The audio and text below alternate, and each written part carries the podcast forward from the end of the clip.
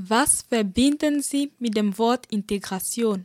Wir sollen alle Fremden aufnehmen, das verstehen wir darunter. Also mit dem Wort Integration verbinde ich eigentlich nur Weiterentwicklung, ja, im Großen und Ganzen neue Erfahrungen sammeln, neue kulturelle Eigenschaften sich selber aneignen. Ich glaube, dass wir hier bezüglich, also in Deutschland bezüglich der Integrationspolitik vor allem Dingen mit dem ganzen Krieg ähm, eine Menge fehlgeleistet haben und denke, dass da gerade am Menschen noch viel, viel mehr passieren sollte. Aber im Grunde genommen, also unabhängig von der Entwicklung hier in Deutschland, ist Integration eigentlich ein schönes Wort. Integration ist für Menschen ein Angebot, sich in einem Land, von dem sie nicht kommen, einzufügen. Dass die Menschen, die zu uns nach Deutschland kommen, integriert werden.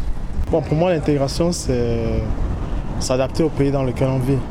Moi, c'est ça. Dass alle zusammenhalten, verschiedene Leute einfach zusammenhalten, dass sie einander helfen. Also Integration ist halt äh, ein Prozess, wo sich etwas äh, in etwas anderes eingliedert und wo halt sozusagen bestenfalls beide Seiten dran mitwirken, dass es irgendwie funktioniert.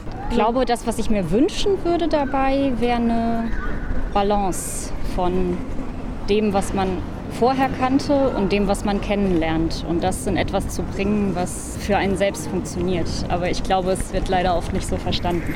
Integration, to combine uh, two things, to integrate, like make them work together, or it depends on the context, you know, of what, on what context it's being used.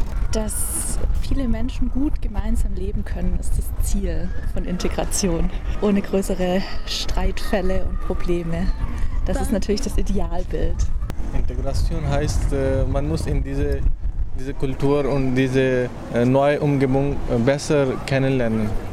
Um, dass die Leute zusammenarbeiten, würde ich sagen.